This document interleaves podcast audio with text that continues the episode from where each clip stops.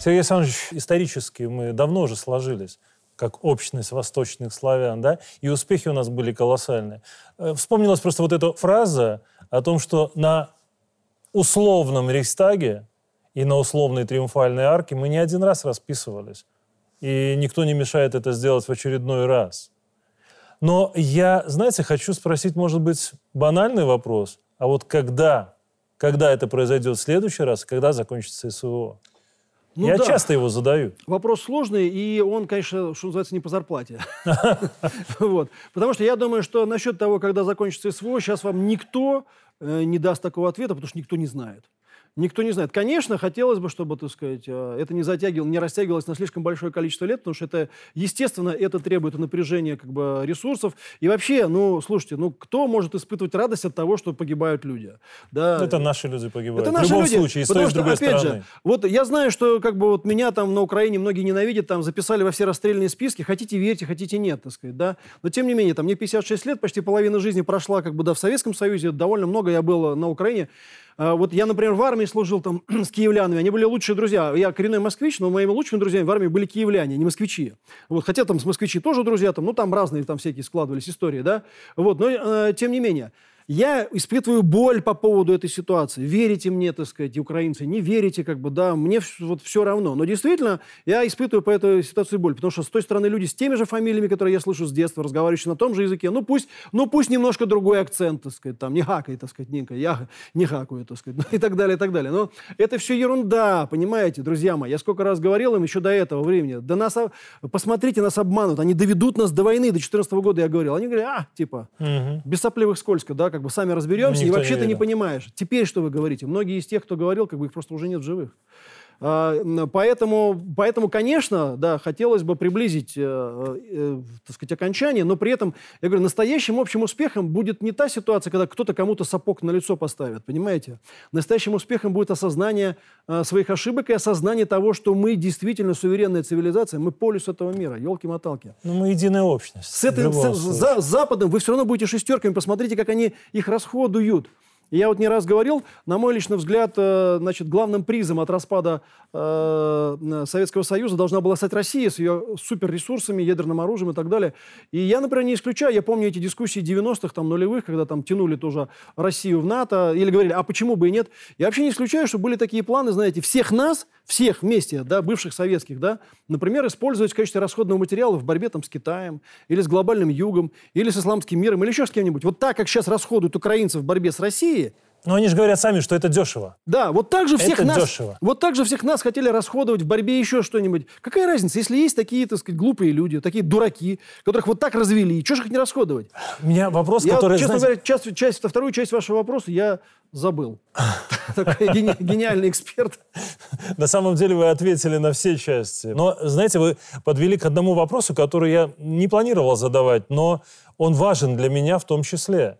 А как получилось что, ну, правда, 14 год, мы все видели кадры, когда киевский режим уже после переворота в русскоязычные города, в Одессу, в Херсон, да, в Харьков и так далее направляет своих боевиков, и народ выходит на улицу. В Одессе 42 человека поплатилось жизнью за то, что проявили свой русский характер, да, свой, ну, попытались защитить свое право говорить на русском языке в том числе, но их убили, говорим прямо. Почему за 8 лет киевская пропаганда оказалась настолько эффективной, что сейчас в русскоязычных городах, в Одессе, в Николаеве, в Днепре, в Херсоне слишком много стало нацистов? А, я вспомнил ваш вопрос. Я, секунду, отвечу по поводу Рейхстага и Триумфальной арки. Да? Это важно. А, честно говоря, я вот не хочу накликать большую войну. А, я знаю, что об этом много говорится. К этому надо относиться серьезно. К этому надо готовиться потенциально. Но, вот я вам говорил там про мудрого политика, ну, мудрого, так сказать, дипломата и прочее, прочее.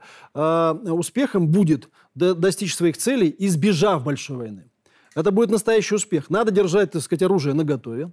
Если надо то надо будет дойти до Рейхстага. Но, э, в общем, на самом деле большим успехом будет решить э, задачи, так сказать, избежав большой войны, потому что при наличии ядерного оружия делает ее слишком опасной для всех. слишком опасной для всех. Поэтому все-таки ее не надо вот накликивать, да. Поэтому я думаю, что э, им надо напоминать об этом, и надо быть готовым к этим вещам. Но надо трезво оценивать ситуацию и все-таки, так сказать, искать такие пути решения, которые заставят их э, принять то, что мы суверенная цивилизация, и никто не будет нами понукать, и никто не будет нам указывать, так сказать, как жить, так сказать, и что делать, да. Ну, а при всем при этом избежать какого-то там, знаете, взаимного уничтожения, потому что я боюсь, что главный виновник опять отсидится за океаном. Ну, одна маленькая реплика. Вот буквально э, ОДКБ состоялась, да, и наш президент в очередной раз сказал, что мы никому не собираемся угрожать. Ядерное оружие нужно исключительно как фактор сдерживания. Исключительно. Чтобы четко понимали, полезете – получите. Но не более того. Угрозы нет с нашей стороны. Тогда Согласен. ответ на мой вопрос. Да-да. Я вспомню его, да. По поводу пропаганды. Пропаганда это работала не 8 лет, к сожалению, а гораздо больше.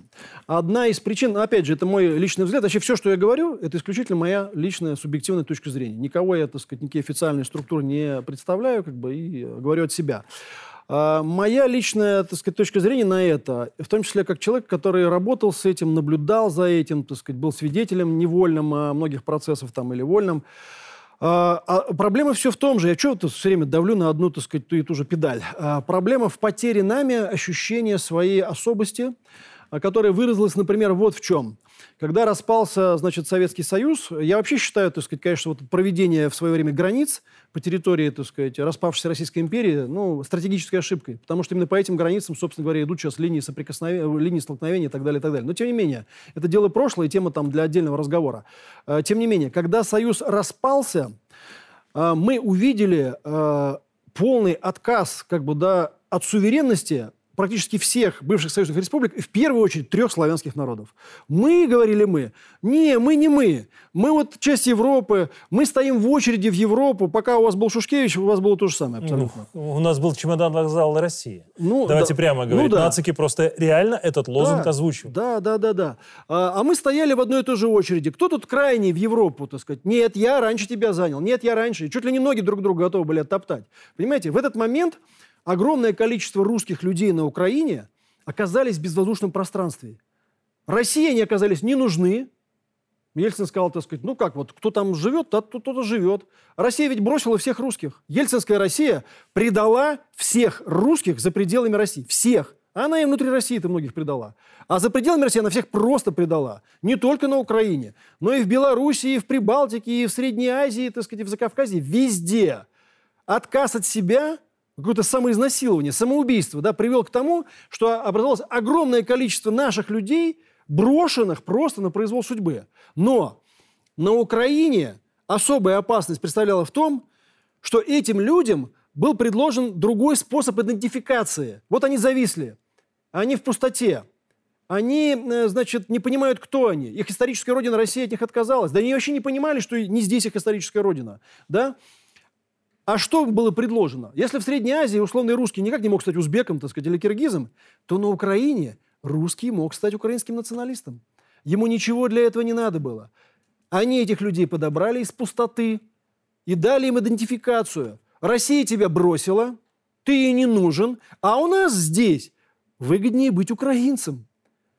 Мы дадим тебе идею, мы дадим тебе, так сказать, возможность двигаться, ты будешь ходить, э, значит, в толпе себе подобных, мы тебя принимаем в свою банду и так далее, и так далее. И более того, может быть, даже беспредел тебе любой э, позволен. Поэтому старшее поколение, которое еще советское, оно просто потерялось в бытовых заботах. Поэтому, между прочим, такое огромное количество, так сказать, на Украине было всяких сектантов, так сказать, каких-то невозможных там психологов, всяких шарлатанов и прочее, прочее. Люди потерялись. Да, они потеряли себя и стали судорожно хвататься за что-то личное, так сказать, да. Поэтому такое огромное количество, между прочим, э, вот этих семейных и личных трагедий, бесконечные какие-то разводы, там вот это все там такое, ну, чисто бытовуха такая. Они просто утонули в этой бытовухе. А те, кто помоложе, им нужен, им нужен какой-то драйв, энергии. Они стали хвататься за то, что им предлагают. А что предлагают? Иди к нам. Иди к нам. И мы, ты будешь бойцом, так сказать, мы дадим тебе идею, ты круто будешь выглядеть, мы будем ходить, так сказать, маршем на все будут бояться. Чувствуете? Факелами. Это же чисто подростковый уровень сознания, на котором сыграли, отрезав, э, значит, от прошлого. Но проблема-то была в том, что мы и мы тоже себя от прошлого отрезали. И Россия, которая за это была ответственна, она выбросила их. И это позволило им из русских людей сделать э, людей антирусских. Я почему про янычаров вспомнил? Вот это то же самое.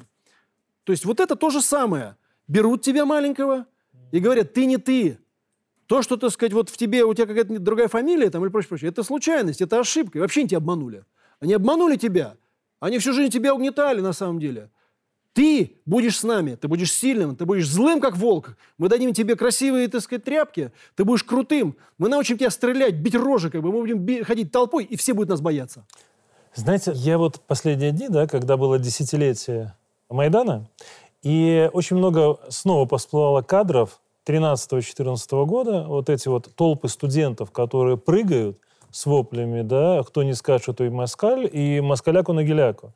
И вот эта вот мысль, кем-то прописанная, не буду скрывать, в Телеграме, о том, что очень много из тех, кто тогда прыгал, уже лежат.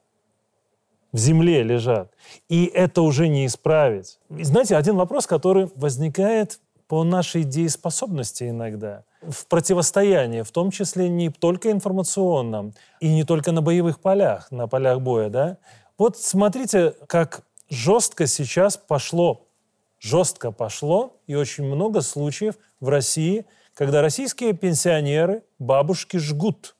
Только не в иносказательном смысле. Они реально идут с бутылками и поджигают военкоматы, автомобили военных, да, силовиков и так далее. И практически в каждом случае действуют по наводке из украинских колл-центров – мы в Беларуси много лет с этим просто боремся. Мы предприняли определенные шаги. Но у вас ведь есть возможность, вы знаете четко, откуда это идет, где находятся эти колл-центры, где эти бутафермы. И они ведь не просто воруют деньги, они оказывают психологическое воздействие, и они фактически участвуют в войне. Они участвуют в войне. Вопрос, почему их не уничтожают? Буквально. Ну, опять вопрос не по зарплате, не по погонам, не по должности и так, далее, и так далее. У меня он есть точно такой же. С самого начала спецоперации есть масса вопросов, на которые ответов мы не слышим. Да? Почему не уничтожается это, почему уничтожается то. Э, честно скажу, мне это непонятно. Я не очень понимаю как бы, те мотивы, по которым это не делается. Техническая невозможность, ну, где-то, может быть, есть такое. Но на самом деле, как бы, если мы попадаем периодически по каким-то заводам, по базам, по складам оружия, значит, можно и туда попасть при желании. Да? Было бы желание.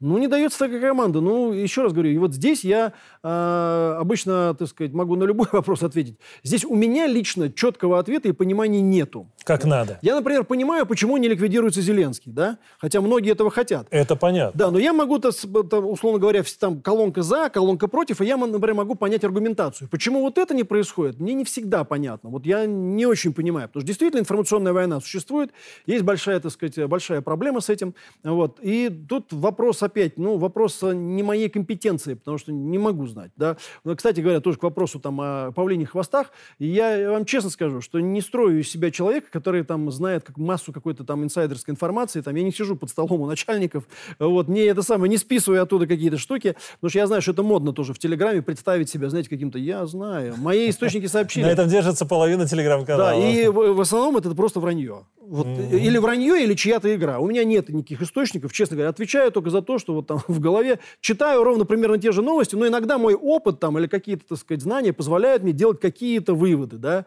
А так вот ничего такого нет, поэтому не могу с вами тут, ну, хотя и знал бы, наверное, не сказал, но в данном случае просто реально не знаю. Но по поводу вот людей, которые э, идут, э, ведутся на это за небольшие деньги, это вот эта проблема даже более серьезная, чем украинские колл-центры. В конце концов, их можно рано или поздно расфигачить, там, ну, если поступит такая команда. А вот с этим что делать? Вот с этими людьми-то что делать? Потому что на самом деле многие из них настолько ведут неосознанный образ жизни, неосознанный. Вы что думаете, они там противники военкоматов? Что нет, да конечно, нет, конечно. Нет. Но ну, они спасают свои деньги иногда таким образом. Ну, может, Пытаются. может быть и так. Они живут в такой, ну, знаете, такой серьезной несознанке. То есть они вот вроде как взрослые люди, иногда даже пожилые, а уровень сознания подростковый. А иногда как бы, какой-то совершенно вообще, то есть люди вот не знают, за что схватиться. Это вопрос ценностей. Это вопрос э, э, сознания себя. Это тоже люди, которые потерялись в, этой, так сказать, в этом пространстве. Почему, как бы, я считаю, э, ну уж кто о чем, так сказать, о вшивой бане, почему я так важным считаю поднимать философские, религиозные, нравственные вопросы? Для того, чтобы люди задумывались, кроме того, что происходит вот просто непосредственно там на поверхности, еще о чем-то, чтобы они себе задали вопрос, а я зачем? А что правильно, что неправильно, а что хорошо, что плохо, что добро, что зло, как бы, да, чтобы даже на, на любом уровне, потому что это все равно важно, это, это все самое важное. Вот вы проживете жизнь, и вот это будет важным. Как вы определитесь по этим вопросам? Вот это и будет важно. А все остальное там, ну, так постоку поскольку. Где-то да, где-то нет. Вот, в принципе, по крайней мере, так сказать, мужчина уж точно должен задумываться на, на эту тему. Там женщина, у меня нет никакого такого, так сказать, знаете, какого-то а, женоненавистничества, как раз, как раз наоборот. Вот, но э, вопрос в том, что все равно женщины, знаете, как говорят э, у православных, она вот э, в том числе спасается там деторождением, семьей, как бы хранением очага. У нее есть э, от природы, э, от Бога данная обязанность, которая, ну, похлеще любой работы будет. А вот мужчина обязательно должен, как бы, да, эти вопросы себе задавать. А не просто там, типа, вот там я пошел, как бы, да, ветер в харе, что называется, так сказать, я еду. Вот, и, и, так, и так далее, и так далее, да. То есть здесь, здесь э, вот это, это важно. Вот, а, то есть есть огромное количество людей, которые там, они в такой несознанке находятся, да, что даже не понимают, что с ними происходит. Вы знаете, вот э, блудит в трех соснах. А, вот, это перефразированное выражение из Библии.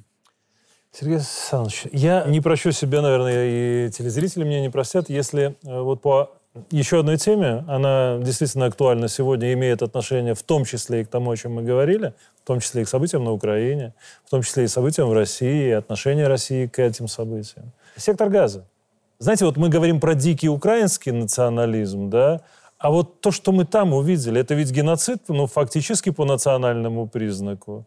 И он принял ужасающие масштабы. И трагедия Палестины – это не только колоссальная этническая чистка, как бы кто ни говорил, но и вопиющее нарушение любых политических, гуманитарных, личных прав палестинцев. Причем я не оправдываю то, что натворил Хамас, никоим образом. Это тоже бесчеловечно, это тоже давайте назовем прямо геноцид? А я отвечу на этот вопрос, несомненно, но зайду, э, опять же, на него, так сказать, со, со своих козырей, да. Вот я здесь вот э, краем, так сказать, говорил, что у нас есть такая драгоценность, э, которая как бы нет ни у кого, и мы должны ее беречь. Для меня лично это православное христианство, да. Это, условно говоря, взгляд на мир с позиции Евангелия, Нового Завета. Вот посмотрите, что мы видим там. Вот там мы встречаемся с Ветхим Заветом. Ветхий Завет – это око за око, зуб за зуб. Никакой пощады. Стопроцентная месть. Никого, так сказать, не жалеть. И вот мы видим, как сошлись народы, не признающие, так сказать, в той или иной степени Новый Завет. Да? И вот они друг друга расчеловечили, полностью расчеловечили. Одни говорят, вы мусороживотные, другие говорят, вы мусороживотные. И поэтому одни говорят, нам можно по отношению к вам все, а другие говорят, нет, нам можно по отношению к вам все. И зверская резня идет, да? Зверская резня. Вот это важно понять, когда меня спрашивают, да что там ваше это христианство, что оно там принесло в мир, сказать, да плевать на него. Друзья мои, вы даже не представляете себе, насколько христианство перевернуло этот мир, потому что вы привыкли к этому. Человека даже атеиста, или кого-нибудь там, кто называет себя каким-то язычником, или еще кого-нибудь, спроси его, слушай, а что такое хорошо, что такое плохо? И он вам в 99% случаев все равно скажет то, что он получил в качестве этих ценностей из христианской вот этой вот глубины. Даже называя себя стопроцентным атеистом. Но он этого уже не осознает. А вот вам ситуация, при которой одни не считают людьми других, а другие не считают людьми, так сказать, этих. То есть, грубо говоря, я прав, моя стая права, так сказать, потому что это моя стая. Нету истины и лжи, нету правды и неправды, нету добра и зла. Есть мой народ, как бы, и он имеет право на все, а твой не имеет права ни на что. Хорошо. И другие говорят, но по, по поводу политологии все-таки, э, давайте, так сказать, там всплывем немножко, да, на поверхность, да, вот. Э, да, действительно, вы правы. Я считаю, что это вообще большой вызов, э, если хотите, так сказать, мировому еврейству, да, потому что ну, друзья мои, так сказать, да, э, действительно разделяя ту горечь, которая была э, связана с Холокостом во время войны, потому что я считаю, э, без всяких абсолютно, для меня все равно, как бы, вот, э, да, я русский, и это для меня крайне важно, тем не менее, есть истина, и она важнее крови. Вот это мое личное, глубочайшее убеждение, при том, что некоторые меня могут называть русским националистом и прочее, прочее. Есть истина, есть добро и зло. Они важнее крови. Это важно. Но, хочется сказать, так сказать, израильтянам, да, при всем том, что я лично считаю все преступления гитлеровского нацизма ужасающими античеловеческими преступлениями, это сатанизм, по большому счету, вот выплеск вот этой вот какой-то какой совершенно мрачной, человеконенавистнической энергии, да, и то, что было сделано с евреями в годы Второй мировой войны, не имеет никаких оправданий ни при каких условиях. Но, друзья мои, как бы, да, как же можно призывать э, к тому, что, э, э, так сказать, чтобы все помнили о Холокосте, а самим в этот же момент другому народу отказывать в правильном существовании? Это, это вещи, которые не просто конфликтуют, они пожирают друг друга.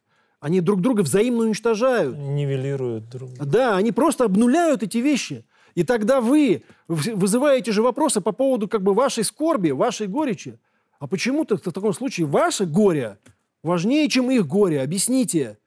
А на самом деле здесь, опять же, возвращаясь к началу, этого вот без, безусловно говоря, христианского взгляда на жизнь, это объяснить и понять невозможно. При всем том, что я тоже с вами сказал, никто не, никто не оправдывает терроризм, э, значит, экстремистов. В конце концов, Россия, э, она там несколько 10 лет как минимум воевала против этого экстремизма на Северном Кавказе, да? Вот и все.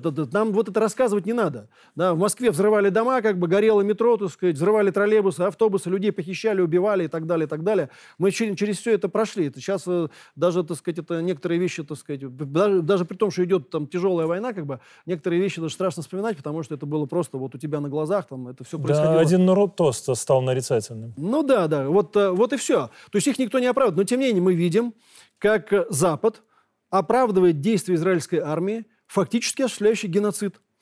А, вопрос, почему вот они этого не замечают, он риторический. Почему? Потому что, к сожалению, мы наделили их таким благородством, которого у них никогда не было. Вот у нас есть хорошие черты, а есть плохие – Одна из них, э, как раз я здесь упоминал, потому что нас всех развели и обманули, как детей, и поэтому мы, так сказать, в том числе как бы оказались в той ситуации, в которой мы оказались. А есть вторая. Вот эта славянская душа, конечно, она вот очень хочет брататься. Вот она хочет, так сказать, верить, так сказать. Вот, вот ведь правда ведь, наверное. В какой-то момент мы говорим, вот ведь правда, мы-то, наверное, мы-то просто дерьмо, а не люди. А вот они там, вот там-то живут такие ребята. Хорошо, один вопрос. А они не такие, вот в чем дело. Сергей Александрович, тут не вспомнить Россию нельзя. Вот поставьте себя, если сможете, на место Бареля, на место вот этой гинекологини, да, Урсулы, вот ставьте на их место и оправдайте, почему Россию можно, извините, чморить за то, что она ведет СВО. Это основание для санкций, в том числе и в отношении Беларуси, потому что она поддержала Россию, да?